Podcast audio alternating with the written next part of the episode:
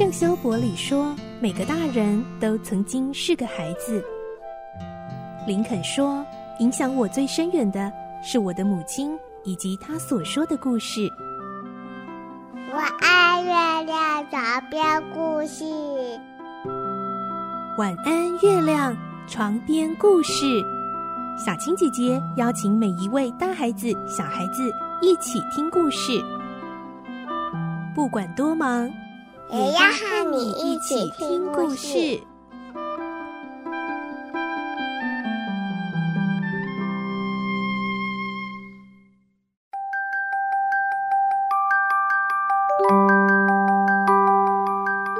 欢迎你和我们一起听故事，我是小青姐姐。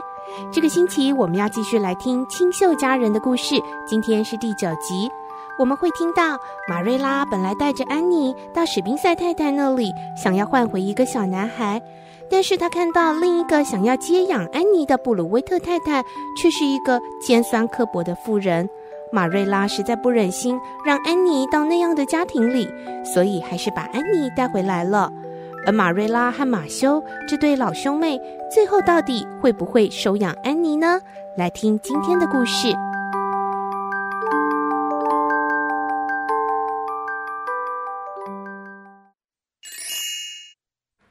秀佳人》第九集。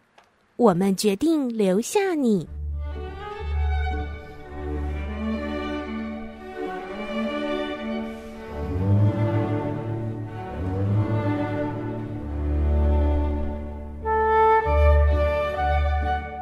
马瑞拉带着安妮来到史宾塞太太的家里，她想要跟史宾塞太太换回一个小男孩。但这会儿布鲁威特太太也来了，她表示想要接养安妮。趁着史宾塞太太和布鲁威特太太离座拿食谱的空档，安妮跳到马瑞拉的身边。安妮轻声地说：“您刚刚是不是说，您愿意把我留下来，留在绿屋和你们生活呢？”是不是？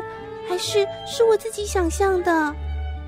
马瑞拉回答：“安妮，如果你连现实和想象都分不清楚的话，你最好不要再想象了。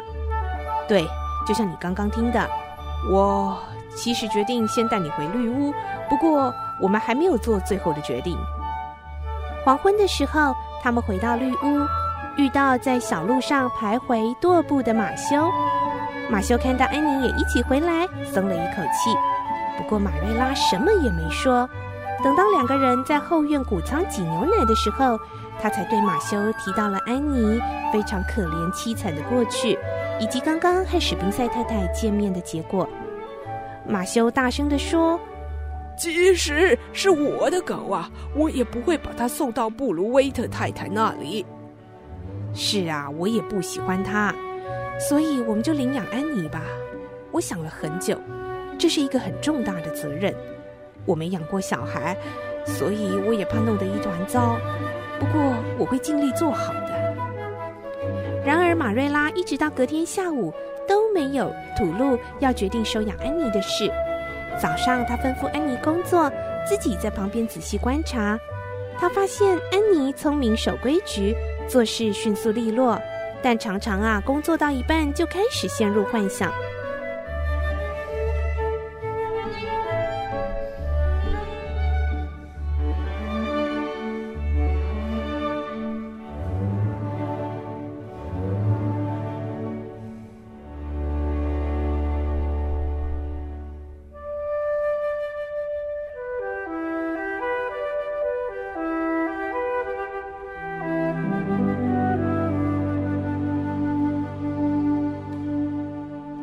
到了中午，安妮瘦瘦小小的身体不断的发抖着，然后一双手紧紧的握着，用乞求的语气说：“卡斯巴德女士，你可不可以告诉我，你是不是要把我送给人家？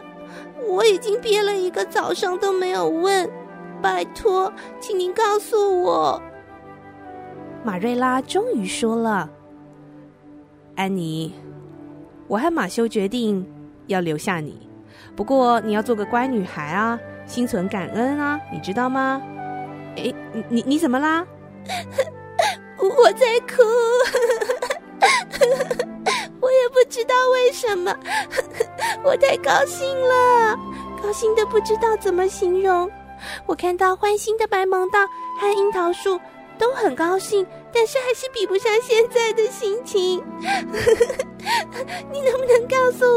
我为什么会一直想哭啊？哎呀，我哪知道啊？可能是因为你太兴奋了吧？冷静下来。还有，你要留下来就得去上学念书。嗯，啊，我要怎么称呼您？是叫您卡斯巴德女士，还是马瑞拉舅妈？叫我马瑞拉就行啦。我不习惯别人叫我卡斯巴德女士，这样我会紧张。可是直接叫你马瑞拉不太礼貌啊！我想叫您马瑞拉舅妈。我从来就没有舅妈，连个亲戚都没有。叫您舅妈会让我觉得自己好像有亲戚一样。我叫您马瑞拉舅妈好不好？不行，我又不是你的舅妈。既然不是，就不能这么叫。但是我可以把您想象成我的舅妈。可是我不能啊。难道难道你都没有想象过和实际生活不一样的事吗？没有，我不认为假想的事情能成真。上帝把我们每个人放在不同的位置上，并不是我们用想象力就可以改变的。这倒提醒了我啊！你到餐厅把壁炉台上的图画卡片上面的那个主导文呐、给拿过来，下午利用空闲的时间背起来。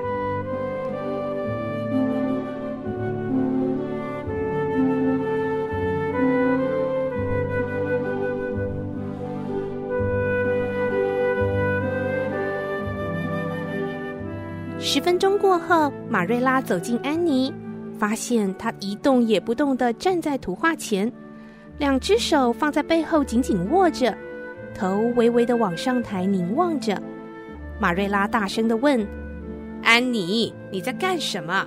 我叫你拿东西，你就要马上拿过来的，而不是站在画前面幻想。把主导文拿到厨房，坐在这个角落背好。”安妮把卡片摊开，放在苹果花瓶旁。这是安妮带进屋里装饰餐桌的。马瑞拉不高兴地看了那些花，但是一句话也没说。安妮安静地读了几分钟，突然叫了起来：“啊，我好喜欢这句哦！主导文里面的这句真是太美了，念起来就像是音乐旋律一样。”哎，好啦。叫你读主导文就快点读，不要再叽叽呱呱说话了。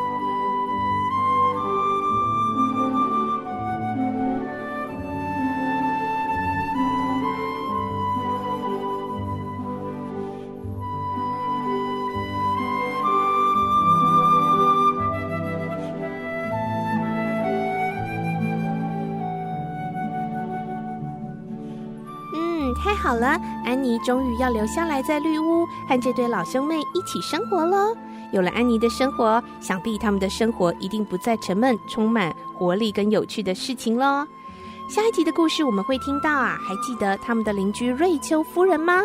非常关心邻居，很爱串门子的瑞秋夫人，上次她就知道马修和马瑞拉想要领养小男孩的事情，她非常的吃惊。而现在来的竟然是个小女孩，瑞秋夫人知道了，当然是充满好奇心，一定要来一探究竟喽。结果瑞秋夫人来到绿屋，看到安妮，却让安妮发了好大的一顿脾气哦。明天晚上我们再继续来听清秀佳人的故事。祝你有个好梦晚安拜拜。